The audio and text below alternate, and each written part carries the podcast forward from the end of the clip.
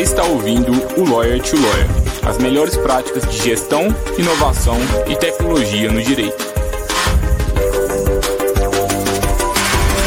Meu nome é Gabriel Magalhães, bem-vindo ao Lawyer to Lawyer. Olá, advogado, olá, advogada, seja bem-vindo, seja bem-vinda ao episódio comemorativo dos 150 episódios do Lawyer to Lawyer. Meu nome é Gabriel Magalhães, é sempre um prazer estar com vocês por aqui.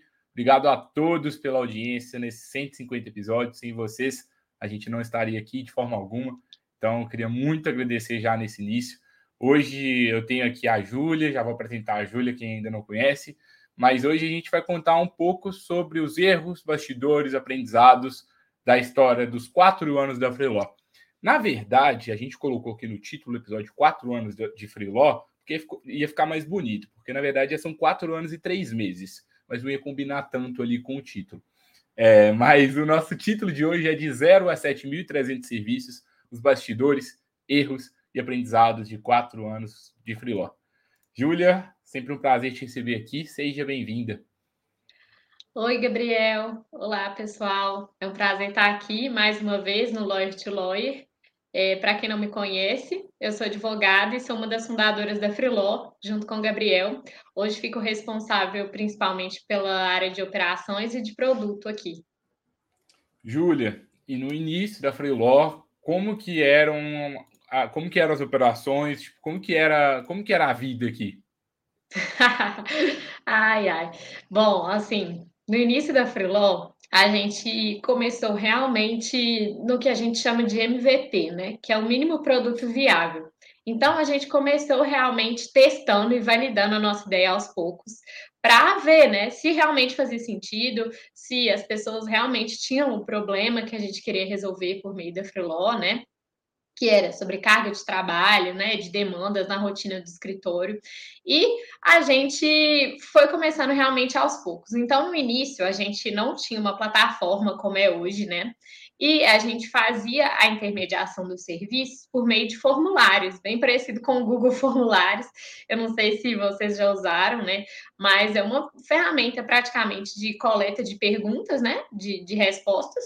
E a gente utilizava esses formulários para fazer essa intermediação do serviço. Então, de um lado, é, os, os advogados interessados em prestar serviço se cadastravam, de outro lado, os escritórios interessados em contratar enviavam serviços, né? E a gente fazia tudo ali operacionalmente. Então, a gente filtrava né, os perfis que tinham essa, essa conexão ali com o serviço, que tinham as especialidades necessárias para executar o serviço que o escritório estava delegando, e por meio disso a gente fazia a conexão das duas partes. Então, assim, era realmente muito manual, era tudo muito artesanal.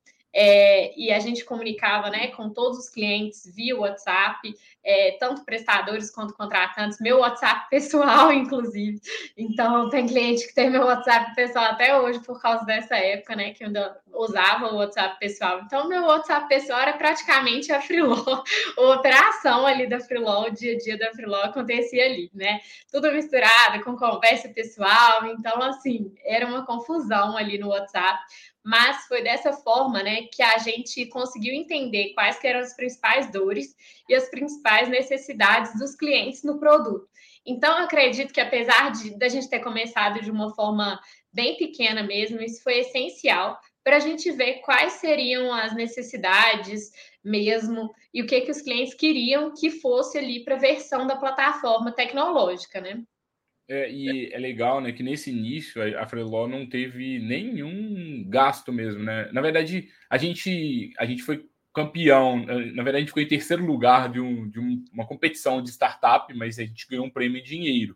E com esse prêmio em dinheiro que a gente é, recebeu, a gente começou a fazer alguns pequenos gastos que foram suficientes para a gente sustentar a empresa, mas em 2018 a Freeló ela terminou é, superavitária.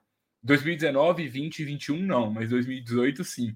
É, e então a gente começou sem investimento bem devagar mesmo. E no início a Júlia era o produto, né? A Júlia que fazia tudo. E assim, às vezes, né, como a gente estava no início, a gente pensava assim: nossa, vamos fazer uma petição aqui, porque tanto eu como, como a Júlia somos advogados, né? vamos fazer uma petição aqui. Eu falei, Júlia, você advogou mais sempre do que eu, faz essa petição aí, porque às vezes a gente faz e ganha um dinheiro a mais, que vai ser importante para a gente. Mas no início a gente até chegou a fazer algumas petições, né, Júlia? É, assim, é, às vezes a gente teve imprevistos ali no início da operação, né? Que às vezes o advogado que foi selecionado para realizar o caso não teve algum problema, não conseguiu fazer uma revisão a tempo, né, para o contratante. Então já teve caso da gente precisar fazer. É, e é legal, assim, hoje ver a evolução disso, né? Porque no início a gente ainda precisava intervir em alguns momentos, assim, é, colocar a mão na massa mesmo, quando acontecer algum problema. E hoje a, nossa rede de prestadores é tão legal, é tão forte, que sempre quando a gente enfrenta, né, qualquer imprevisto de, ah, não, algum profissional não conseguir atender dentro de um prazo, ou a, gente tem algum problema que ah, a gente precisa que outro profissional realize o mesmo serviço, a gente sempre consegue fazer isso em tempo recorde mesmo, só por meio dessas conexões que a gente construiu aqui na Freeló. Então, assim, é, é, muito legal também ver a evolução, inclusive, dessa rede que a gente tem hoje, né? É, de parceiros aqui que realizam serviços por meio da Freeló.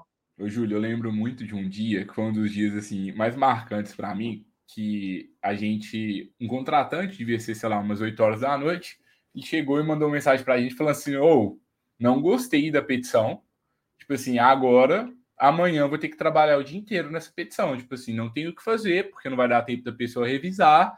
E, tipo assim, poxa, fiquei chateado com a qualidade e tudo mais, mas entendo, Freewalk, que é, vocês são intermediadores, né? Que a culpa não foi de vocês. Ele falou assim: não, não tem problema, não, a gente vai devolver seu dinheiro, pode ficar tranquilo.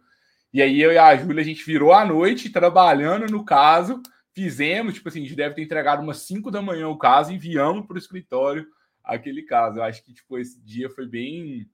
Foi um dia bem marcante, são de coisas simbólicas, mas eu acho que dizem muito sobre o que a gente quis construir, né? Tipo, ou oh, não tem tecnologia, não tem recurso, mas a gente vai lá e vai fazer. Problemas vão acontecer, mas o importante é a forma que a gente vai resolver. Eu lembro muito desse dia, marcou bastante. É, eu acho que assim, uma, uma coisa que está bem no nosso DNA mesmo é que a gente gosta de ter uma relação muito próxima com os clientes e a gente gosta de atender os clientes da melhor forma possível. Então, a gente se formou bem aqui na Freeló como resolvedor de problemas, né? Então, qualquer imprevisto que acontece, qualquer é, situação que acontece com os clientes, a gente tem esse atendimento muito próximo e a gente faz questão de resolver da melhor forma, né? De uma forma que funcione para todos os lados. Então, acho que isso faz muito parte desse início, assim, de como que a gente foi construindo isso. E acho que também é, esse contato próximo com os clientes que a gente trouxe muito dessa época e que a gente tem até hoje é essencial também para a gente construir o produto da forma que ele é hoje e da forma que a gente pretende evoluir ele também. Então, assim, é, eu sou muito grata, assim, pelo fato de que no início eu fiz coisas manuais, porque eu acho que isso nos trouxe até aqui.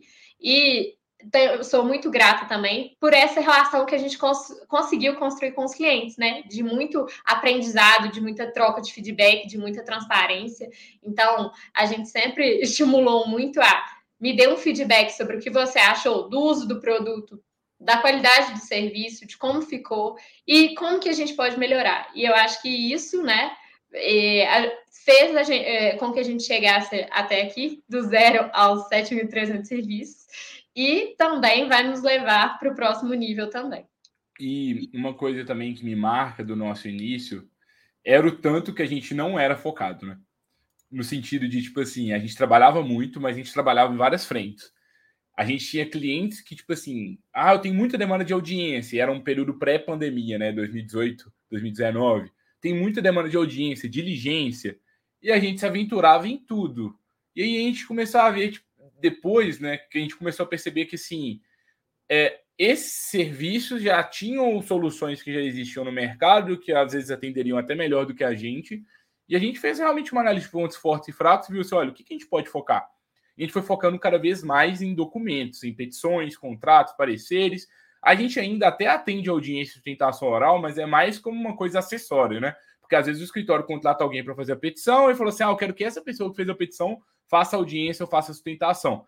Mas é, esse, essa, esse, o início, para mim, foi muito marcado como é, sabe, é, falta de foco no sentido de, tipo assim, qual é o principal produto que a gente faz? A gente falava muito que assim, a Freelon é uma plataforma que conecta advogados. Hoje, cada vez mais a gente fala, e isso é, é muito abrangente, muito subjetivo, né? Hoje, cada vez mais a gente fala, a Freeló é a forma mais segura para contratações flexíveis. Nosso principal produto é uma assinatura de documentos. Então, eu percebo que ao longo da história, a gente foi conseguindo perceber o quanto que a gente ser específico na nossa proposta de valor e no que a gente era bom de entregar realmente para as pessoas, isso foi mudando. Eu acho que foi talvez assim um dos erros do início, porque a gente Vamos, vamos, a gente chegou no 7.300 agora, né? Em junho de 2022. Mas a gente podia ter chegado em 2018 se a gente não tivesse cometido todos os erros que a gente cometeu nessa jornada. Então, com certeza, se a gente não, se a gente tivesse focado mais em uma coisa só, em um tipo de público, com um tipo de produto só, a gente teria chegado muito mais rápido. É, e assim, você falando sobre isso, eu acho que isso, sobre a gente entender é, qual cliente a gente conseguia atender melhor, né, com o produto que a gente tinha desenvolvido, né, e se posicionar dessa forma, acho que veio muito, inclusive, desse contato, né, que a gente tem com cliente, com os clientes via suporte ou via WhatsApp mesmo, e que fez com que a gente, esse contato fez com que a gente percebesse que olha, esse cliente aqui está sendo muito bem atendido, então acredito que esse é o onde a gente deve focar, né? E se posicionar dessa forma. E acho também que você falou, né, sobre essa questão de que ah, a gente poderia ter chegado nos 7.300 serviços em 2018. Eu concordo em partes, porque eu vejo que a gente, em 2018, talvez o mercado estava menos acostumado a falar de trabalho remoto, de contratações flexíveis. Então, a nossa proposta de valor ainda era um pouco diferente, assim, do que acontecia no mercado jurídico, né? É, no pré-pandemia, acho que, que foi esse cenário que a Froló surgiu, a gente ainda falava muito de uma necessidade de trabalhar presencialmente ali na advocacia, dentro do escritório, né? Dentro da estrutura ali organizacional do escritório. E depois, né, é, com a pandemia, a, gente começou a ver essas relações de trabalho se transformarem, inclusive na advocacia. E eu acredito que também isso fez com que os potenciais clientes da Freelaw enxergassem a gente como realmente uma alternativa, né? Então, acredito que a gente poderia ter é, chegado bem mais longe em 2018, mas eu acho que esse 7.300 veio muito de a gente se posicionar dessa forma que você trouxe, né, de assinatura de petições de elaboração de documentos e focar realmente nisso, né? Em realizar isso por meio da Freeló. Acho que veio muito desse posicionamento, da forma também como as relações de trabalho evoluíram com a pandemia, que fez com que a nossa percepção de valor, né, e do que a Freeló faz ficasse mais palpável, né? Então, a, os escritórios entendiam mais rápido. E veio também da gente entender como a gente podia mostrar para o cliente que ele poderia utilizar a Freeló no dia a dia da advocacia dele. Porque no início da Freeló a gente falava muito que ah, a gente é uma, uma solução para contratação de serviços sob demanda, né, de, de advogados especializados sob demanda. E muita gente entendia que eu só vou utilizar a Freeló quando eu tiver uma demanda muito específica ali no meu dia a dia que eu não sei resolver, ou uma coisa que eu não é, vou conseguir resolver ali rotineiramente de uma forma mais fácil. Só que hoje a gente, né, por meio dessa percepção da conversa com os clientes que mais usavam a ferramenta, por meio também da transformação da, das relações de trabalho, a gente entendeu que a Freeló pode te ajudar no seu dia a dia da operação jurídica, né? Realizando tarefas que talvez você poderia realizar, mas que você inteligentemente, para focar em questões mais estratégicas do seu escritório, optou por delegar. Então, acho que esse 7.300 veio muito dessa soma dessas três questões também. É, porque não é só ir rápido, né? Às vezes é ir do jeito correto e acho que. Tudo... E na hora certa também, é. no, no, timing certo para o mercado, né? A história tem sido bonita do jeito que é. foi. Mas se a gente, se eu voltasse atrás, pelo menos, eu com certeza teria feito coisas diferentes. Eu acredito que a gente teria, a gente talvez a gente estaria aqui do zero ao 20 mil serviços, talvez. Ah, a gente estaria, isso, estaria isso um pouco maior. Talvez. É. é, uma coisa que, que me marca também é que no início da Freeló, às vezes a gente, quando a gente não tinha, às vezes, o resultado que a gente queria, a gente achava, eu pelo menos falava muito internamente comigo mesmo assim, gente, é, o que que acontece? Não é possível que os advogados não estão entendendo, tipo assim, o tanto que a Freeló é legal, o tanto que a nossa proposta é legal. Tipo assim, o que que tá acontecendo? Será que é timing? Será que as pessoas, tipo assim, não entendem o conceito? Porque, tipo assim, não é possível que elas não vão usar.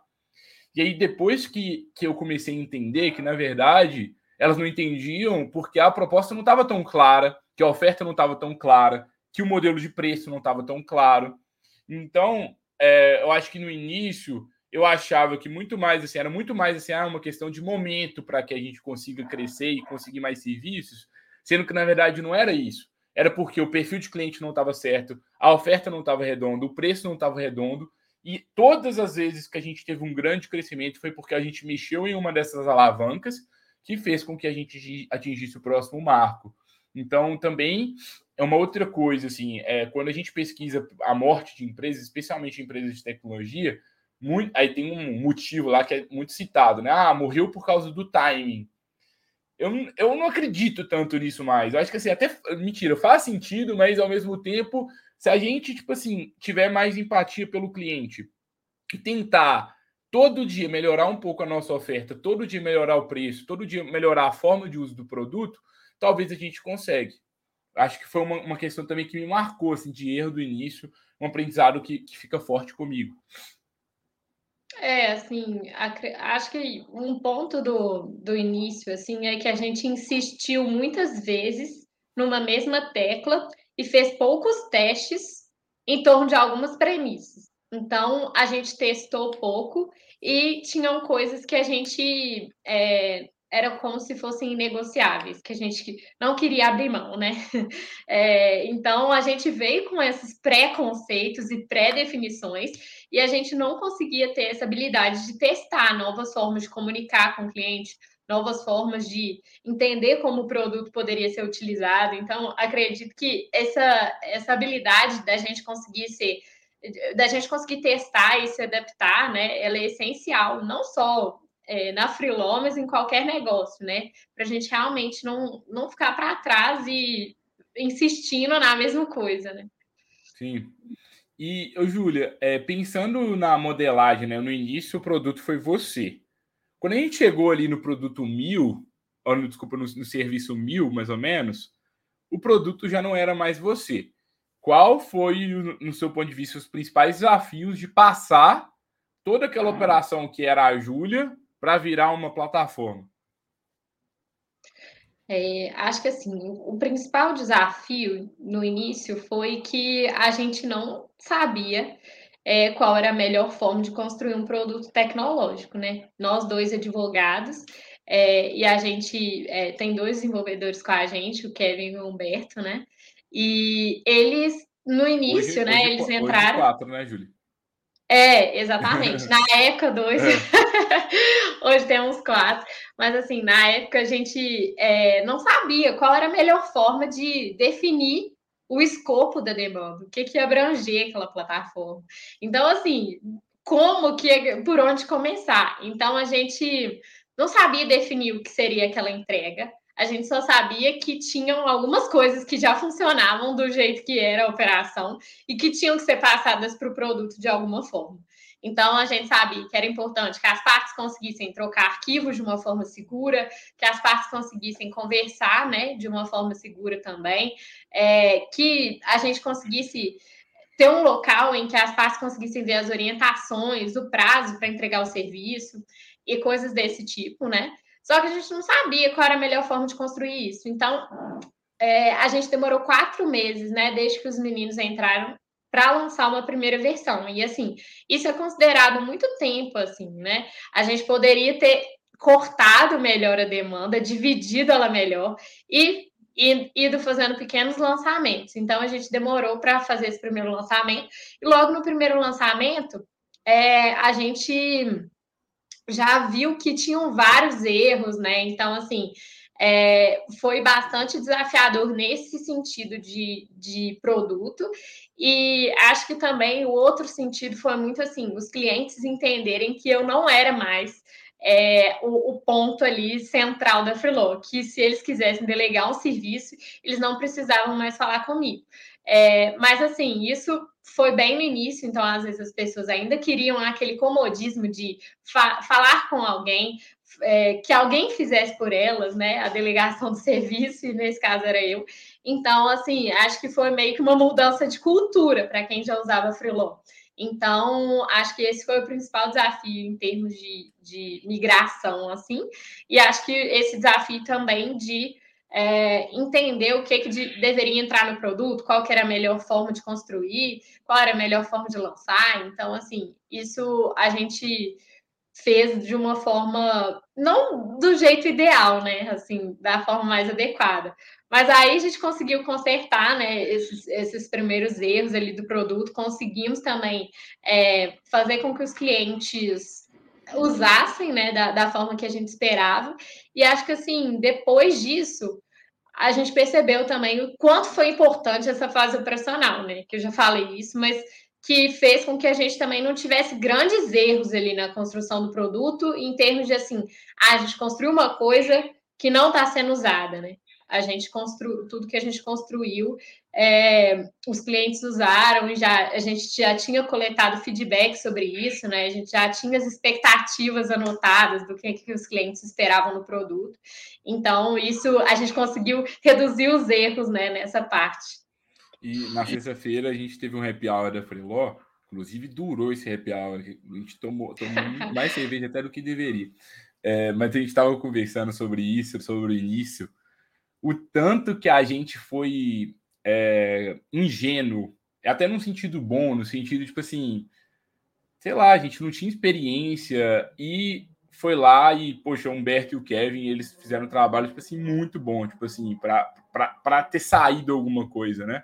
É, e foi muito legal, tipo assim, a gente ter começado desse jeito. Foi muito importante a ingenuidade, porque se a gente fosse um pouquinho mais maldoso, a gente falasse, ah, não, esse negócio tem muita chance de errado, não vamos fazer não, a gente ia ter desistido. Então, acho que sem essa ingenuidade que a gente teve no início, é, eu, eu tava, o Kevin mesmo estava falando assim, oh, se eu soubesse tanto que ia ser difícil, eu não ia ter topado, não. Eu não ia ter topado, não. Valeu a pena. Foi muito bom, tá sendo muito bom, mas se me chamassem de novo, eu não toparia, não. E é muito. É, essa que, é a minha sensação o, também. Muito foi o sentimento, assim. E aí eu acho que algumas coisas a gente começou a ter que exercer funções que a gente não sabia. Então, por exemplo, a Júlia ela começou a atuar como product manager aqui na Freeló, que é um termo em inglês que fala, é basicamente uma pessoa que é a responsável por guiar a visão do produto da Freeló. E a gente não tinha experiência com isso. A gente foi, comprou um curso sobre isso, buscamos mentoria sobre isso. É, então a gente não sabia, mas a gente sabia que a gente não sabia, a gente tinha humildade, a gente buscava pessoas que eram melhores do que a gente, pedia ajuda, e, e foi assim que a gente sempre foi construindo tudo, sempre que a gente teve um desafio. Aí chegou um outro momento que a gente foi, falou assim: ah, o pagamento antes era todo manual, né? Falou assim: ah, agora vamos automatizar esse pagamento. E aí, uma, um grande desafio, assim, é, é difícil você integrar uma plataforma com uma, uma, uma, uma plataforma de pagamento, porque é, é, são dados sensíveis, a gente tem que ter muito cuidado. Então, assim, foi um outro desafio que a gente teve. A gente nunca tinha feito isso. Ah, então quem já fez? O que, que a gente pode buscar de ajuda? Eu acho que isso foi uma das grandes virtudes que a gente sempre teve. A gente não sabia, mas a gente tinha empatia com o cliente, a gente sabia o que ele queria, a gente conseguia, de acordo com o que ele queria, né, pensar na melhor solução possível e aí, se a gente não sabia alguma coisa, a gente buscava ajuda, buscava alguém melhor do que a gente, fazia um curso. Eu acho que tudo isso também foi bem importante para a gente ter evoluído, porque se a gente tivesse colocado em caixinha, né? Tipo assim, ah, eu sou advogado, eu e a Júlia, na época, sem experiência nenhuma. Ah, então eu não posso fazer site, eu não posso trabalhar na programação. A gente não tinha uhum. saído do lugar, né, Júlia? É, e assim, você falou de site, uma coisa que, que eu acho que foi um dos acertos também do início, né? É que no início a gente começou, a gente ainda não tinha o produto tecnológico, né? Como eu falei para vocês, mas desde o início, uma coisa que a gente sempre quis ter muito forte foi essa produção de conteúdo, né? Então, assim, a gente sempre quis fazer parte dessa mudança do mercado, mudança de, de cultura mesmo do mercado jurídico, e a gente começou a fazer esses conteúdos bem desde o início da Freelaw mesmo, falando sobre inovação na advocacia, sobre como né, que a gente pode aplicar coisas que na época a gente estava aprendendo né, na advocacia, então como que a gente aplicava é, conceitos de empresa, né, que são aplicados à realidade empresarial na advocacia, gestão de processos, né, gestão de pessoas. Então a gente foi trazendo todo esse conhecimento que a gente foi adquirindo ao longo da jornada e pensando como que isso pode ser aplicado por advogados, né, no contexto da advocacia. Então a gente usou meio que essa experiência nossa em escritórios, em outras realidades para nossa, é, isso pode ser adaptado aqui na, na rotina da advocacia. Então, a gente sempre teve esse viés de como que a gente traz as melhores práticas de gestão, inovação e tecnologia. Estou falando a vinheta do Lawyer to Lawyer para a advocacia, né? Então... A gente produzia conteúdo antes de ter produto. Exatamente. Foi, foi, uma no coisa início... que a gente sempre começou fazendo no início, eu lembro que no início, às vezes, tinha semana que meu trabalho era escrever três artigos, escrever uma newsletter e, tipo assim, fazer. E eu lembro que a nossa newsletter, no início, que a gente, a gente tinha uma newsletter bem legal, é, hoje não é bem exatamente do formato do início, mas no início, a gente cresceu, tipo assim, de zero para duas mil pessoas inscritas, foi coisa rápida, foi coisa, tipo, menos de seis meses, porque o conteúdo era muito bom, era autoral, era uma coisa feita a dedo, ainda é, né? Por isso que é, é um, se tornou um, uma frente forte que, que a gente teve desde o início. Acho que com certeza foi um acerto. E sobre isso, inclusive, não poderia deixar de mencionar isso, né? Gente, para quem não sabe, a ideia da Freeló foi da Júlia, mas o podcast, a Júlia, no início, ela falou assim: Gabriel, não vou fazer podcast, não vou fazer podcast, porque podcast dá muito trabalho, podcast. E aí o podcast está aí, com 150 episódios. Se não fosse eu, não tinha saído desse podcast. Verdade. É, isso, isso eu também não, não, posso, não posso mentir aqui para os ouvintes, não. Porque a gente fazia muita coisa, né, já na época do podcast. Então, meu receio era a gente ter muitas, muitos, é, muitas atividades mesmo e acabar não conseguindo levar o podcast. Mas estamos aí no episódio 150, né? Propagar a língua. e tem uma coisa também que eu acho que aconteceu. À medida que a gente foi ganhando uma certa. Não sei se é nome, seria a melhor palavra, mas a gente foi crescendo um pouquinho e a gente saiu da estaca zero. Começaram a surgir muitas oportunidades boas. E isso meio que fez com que a gente ficasse um pouco perdido em qual direção a gente ia. A gente recebeu, como a gente fazia um trabalho muito bom de marketing, muitas pessoas vinham, tipo assim, Freeló, faça consultoria de marketing, Freeló, faça isso, faça aquilo. E a gente até fez por um tempo, lançamos curso de marketing, que tem, a gente tem um curso ativo, inclusive, bem legal, sobre marketing jurídico para advogados. Mas uma coisa que eu percebi também foi que o quanto que crescer é dizer não para outras coisas. E às vezes não é um não definitivo, mas a gente precisa dizer um sim para a coisa principal, sabendo que talvez é um até logo com alguma iniciativa que a gente pensa daqui a pouco. E quando a gente for, de novo, sobre foco, né? Se a gente presta vários serviços ao mesmo tempo, não tem o mesmo resultado. Aí a gente foca na Freeló só, a Freeló cresce muito mais. E foi uma coisa que a gente aprendeu. Então, assim, se eu desse uma dica para alguém também nesse sentido, voltar no foco que foram erros diferentes, no início era a Freeló ofertando vários serviços, depois era várias possibilidades que a gente tinha, às vezes a gente dizia sim para várias, e aí a gente disse sim só para a Freeló de novo, e a Freeló respondeu de novo. Quando a gente fazia tudo, tudo crescia um pouco, mas não com a velocidade que a gente queria. Acho que um outro erro e também aprendizado que vem, né, Júlio? É, com certeza.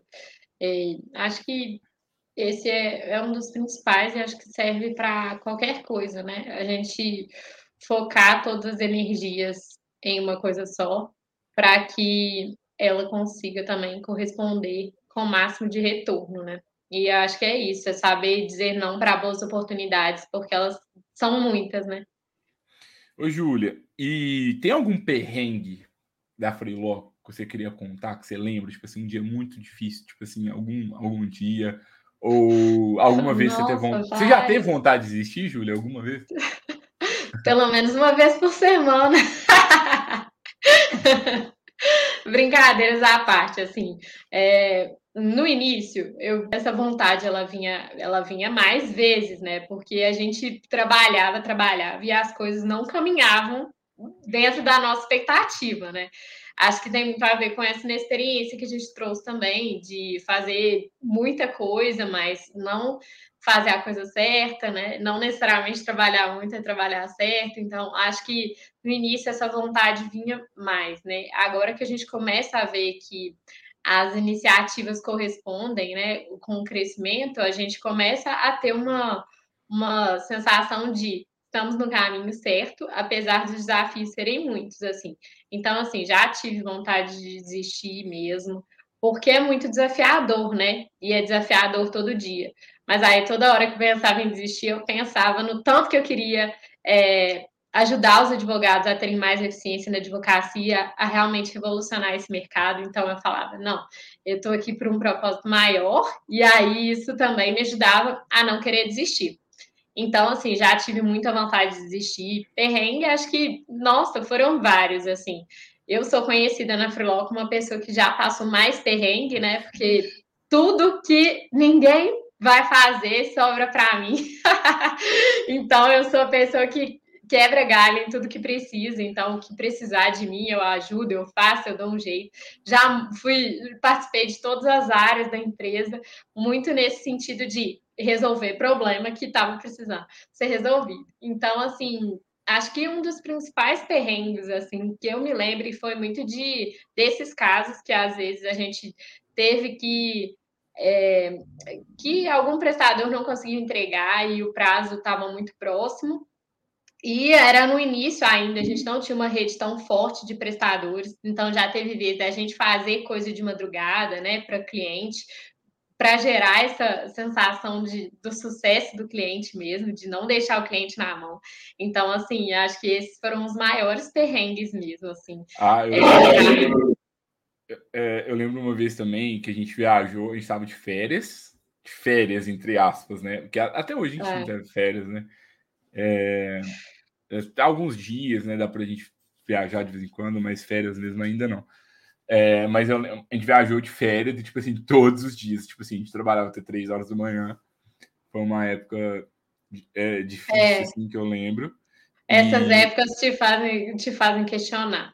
Me fizeram questionar, tipo assim, nossa, eu tô trabalhando, não tenho férias, não tenho descanso, porque realmente, né, é complicado, assim, na, a empresa na época de, em que ainda está se estruturando, assim, de uma forma é, maior, a gente ainda tem que fazer muita coisa, opinar muita coisa, ajudar muita coisa. Então, assim, é, era muita coisa. E ao mesmo tempo foi legal, porque assim, a gente via que era janeiro, a gente falava, ah, agora o movimento vai cair, porque é o recesso forense. E aí o movimento continuava, aí a gente, ah, que bom. É, então, assim, sempre teve o lado bom de tudo, né? Assim. É. Eu, eu, lembro também de no início, tanto que era, às vezes era frustrante, né? A gente chegava, tipo assim, 2020, gente, a nossa meta de, de serviço era essa. Aí chegava, tipo assim, não batia, falava assim, meu Deus do céu. E agora? O que, que a gente faz? Aí a gente é. trabalhava tanto, tipo assim, era quase todas as semanas e não dava, não dava, não dava, não dava. Aí, assim, aí quando a gente começa a bater meta, a gente fica, tipo assim, tão assustado, a gente fica assim, não, tem alguma coisa errada, tipo assim, o que, que tá acontecendo? Então, acho que, tipo assim, a gente apanhou tanto nos anos de, de a gente ainda apanha, né, sempre, mas quando alguma coisa começa a dar algum sinal que tá dando certo, a gente já fica tipo assim, ah, será? Eu acho que, tipo assim, foi muito do. É, conta muito também da nossa história, assim, desse tempo todo, né, Júlio? É, então, assim, acho que o lado positivo é que a gente se acostumou com os desafios, né? a gente não desiste fácil. então a gente faz realmente o melhor ali no dia a dia, faz o que for preciso.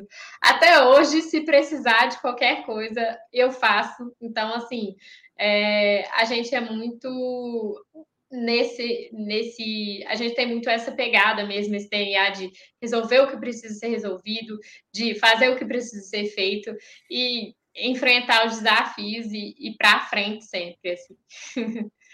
E, Júlia, a gente demorou dois anos e meio para chegar no serviço mil. É, e hoje, quase todos os meses, a gente consegue aí mil ou mais, mais serviços. É, como que tá hoje para você, tipo, a, a, a Freeló, desafios também, quais foram os desafios com essa escala, né? E o que que você vê assim para o futuro do produto, futuro das operações, o que pode ser melhor, é, como que como que você, a gente quer ir para frente a partir de agora também? É, assim, eu acho que o principal desafio, né, é, com o volume, foi muito conseguir manter a qualidade, tanto no atendimento quanto nos serviços por meio da plataforma também. E também na conseguir manter uma estrutura é, que atendesse os clientes, né?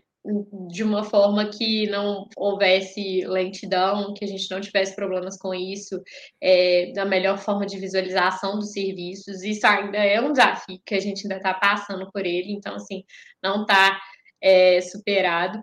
Acho que o desafio é esse, prover a melhor estrutura mesmo, até em termos técnicos, mas também em termos de é, conseguir atender os clientes da melhor forma ali por meio do produto, né? Tanto a, o atendimento humanizado no suporte, no WhatsApp, quanto também é, os serviços. É, eu, assim, chegou um. Porque é muito diferente a, a vida, né? De, a cada mês de, da, na Freeló, mas a gente compara a gente hoje, em junho de 2022, com junho de 2021, é, são duas empresas completamente diferentes, com rotinas completamente diferentes. Às vezes, o serviço que a gente recebia no mês inteiro do ano passado não é o serviço que a gente recebe em um dia. Então, uma escala tão maior que assusta. Às vezes a gente cresce muito de um mês para o outro e aí no mês seguinte fica assim, meu Deus, e agora? E aí a gente vai, ajusta isso, ajusta aquilo, e aos poucos a gente vai aprendendo a lidar melhor com isso. Ah, poxa, o índice de satisfação caiu um pouco. Por que será? O que, que a gente vai? O que, que a gente faz para melhorar? Mas o ponto central é, acho que uma coisa que guia a gente hoje é não ter medo de errar, não ter medo de ter problema. E isso é uma coisa que a gente é muito muito transparente com todo mundo que faz parte da, da Freelon, né? Que é assim, ó, você vai ter problema aqui. Se você não quer problema, então é, a, a, gente não acredita em um mundo sem problema, você vai ter problema, mas você vai se surpreender com a solução deles. E a gente erra, mas a gente está sempre errando, pensando na evolução do produto. Às vezes a gente fez uma mudança, teve uma vez que a gente foi, ah, vamos ser um pouco mais flexível no, na seleção dos profissionais. A gente é um pouco mais flexível com qualidade abaixo. Opa, não dá, vamos aumentar o rigor. Agora a gente vai ter que fazer outra coisa para melhorar a qualidade. Agora o prazo às vezes não está sendo cumprido. O que, que a gente faz? Agora o contratante não não envia informação para o prestador direito, o prestador está insatisfeito, o prestador reclamou disso. E aí a gente vai, dentro de cada um dos problemas, a gente vai fazendo a ordem de prioridade, o que é mais importante, e vai, vai sanando esses problemas nesse sentido, né, Júlia? É, e acho que assim, como eu falei, essa transparência no relacionamento com o cliente é, nos guia e é muito importante também para essa evolução, porque assim, é, a gente vai pegando os feedbacks mesmo do, do que a gente conversa com os clientes e a gente sempre fala. Pode falar é, o que você quiser, porque realmente, né, de coração, ajuda muito. Então, a gente sempre coleta mesmo esses feedbacks do, de como foi a experiência, de como tem sido, é, como que a gente pode melhorar. E aí, a partir disso, a gente vai identificando os padrões ali, né? Do que, que tem sido mais falado, do que, que precisa ser olhado com mais critério, com mais atenção e com mais prioridade. Então, assim, a gente também não tem medo do feedback, né? Porque às vezes a gente tem gente que quer viver num mundo perfeito, em que tudo funciona bem, e às vezes não está disposto a ouvir, né? Crítica ou sugestão. E a gente aqui está sempre disposto a escutar, porque a gente sabe que é esse relacionamento, com, foi esse relacionamento com os clientes que nos trouxe até aqui, é o que eu falo também, que vai nos levar além, porque a gente está sempre disposto a escutar mesmo, é, com empatia o que os clientes trazem, e, e, a partir disso tentar entender como que a gente pode solucionar as questões. Às vezes as soluções não são tão rápidas quanto a gente gostaria, né? A gente precisa desenvolver bem e priorizar bastante aqui internamente, mas a gente sempre faz questão de escutar mesmo. Sim. E eu acho que o produto está sempre em evolução, sempre melhorando. A gente é uma empresa de tecnologia focada em produto. Acho que esse é o valor, é, a parte central nossa. E é sempre pensando o que o produto da Freeló pode fazer para evitar problemas, para resolver problemas, para facilitar a conexão de pessoas, para facilitar a gestão das pessoas, para valorizar mais o advogado, para permitir que o advogado, né, que está trabalhando, seja dono do seu próprio negócio e não seja um empregado de alguém. O que, que a gente pode fazer? Sempre são essas discussões que a gente tem e o caminho é evoluir cada, mesma, cada vez mais essas frentes. É, e às vezes a gente discorda das pessoas. Às vezes as pessoas trazem uma, uma visão da Freeló que não é o que a gente quer, que a gente quer entregar. Ou às vezes a gente até sabe que tem uma pessoa ou outra que está insatisfeita com algo, mas a, às vezes a gente entende, olha, talvez não é esse perfil de cliente que a gente vai atender agora, porque o perfil de cliente que, que usa Freeló é desse, desse, desse jeito, e é ele que a gente vai entregar da melhor forma possível. É, a gente, nos últimos meses, a gente começou a ter muitos clientes querendo que a gente, além de é, elaborar as petições, fizesse o serviço de controladoria jurídica. E faz sentido, né? Poxa, se alguém faz a controladoria jurídica e também faz a petição, seria lindo. Mas não é prioridade para a gente hoje. Pode se tornar algum dia? Pode. E a gente deixa de atender alguns clientes que querem o conjunto e não só um deles? Sim, mas é foco que a gente não teve no início, é, em várias partes da jornada, e hoje cada vez mais a gente se policia para ter foco numa coisa só, né, Júlio? É, exatamente. Júlio, tem alguma coisa a mais, alguma história a mais marcante que você quer contar? Acho que não. Você tem alguma? Não, acho que mais pessoas da Freeló teriam histórias. No próximo episódio aqui, vocês vão, vão conhecer a Jéssica, que também trabalha na Freeló, vai contar um pouco da história dela. E espero em breve convidar aqui mais colegas aqui da Freeló, que estão com a gente aí há mais tempo é, ou às vezes que entraram há pouco tempo também, para vocês conhecerem histórias legais e, e, cada pessoa compartilhando um pouco da visão, visão de mercado. É, mas, assim, acho que realmente hoje é um episódio muito de agradecer a todos, clientes, parceiros, pessoas que acreditam na ideia, que compartilham a ideia para frente. De verdade, sem vocês a gente não estaria aqui. Críticos também, sem vocês a gente não estaria melhorando. É, então, é, muito agradecer por tudo. Se gostaram do conteúdo, compartilhem com outros colegas advogados e advogadas. A Freeló está sempre em construção em prol de um de um é, de realmente mudar as relações de trabalho na advocacia. É muito o que a gente acredita. Acho que o futuro que para mim é cada vez mais claro é permitir que os advogados deixem de ser empregados dos escritórios e sejam realmente donos dos seus próprios negócios eles comandem o seu destino, eles decidam como vão trabalhar, em quais termos, e a Freelock é muito viabilizar isso. É, às vezes nem tudo é, está perfeito, problemas existem, mas a gente está sempre aí evoluindo e espero que no episódio 200, 250 ou 300 a gente venha aqui contar dos 7.300, 7.300 ou 7.200? Agora eu já até escrito. Dos 7.300 para os 73 mil, vai ser legal, né? Ou 730 é. mil? Bom que a gente vai tendo os marcos da história registrados aqui também. Mas eu também queria aproveitar para agradecer a todos os clientes, amigos, parceiros, é, colaboradores aqui da Freeló, por acreditarem realmente né, na gente, no produto, estarem com a gente ali no dia a dia, trocando feedback, dando ideia também, ajudando a gente a construir essa realidade. Pessoal, agradeço a todos novamente. Quarta-feira que vem a gente se vê para mais um to Lawyer. Até lá. Tchau, tchau. Tchau, pessoal.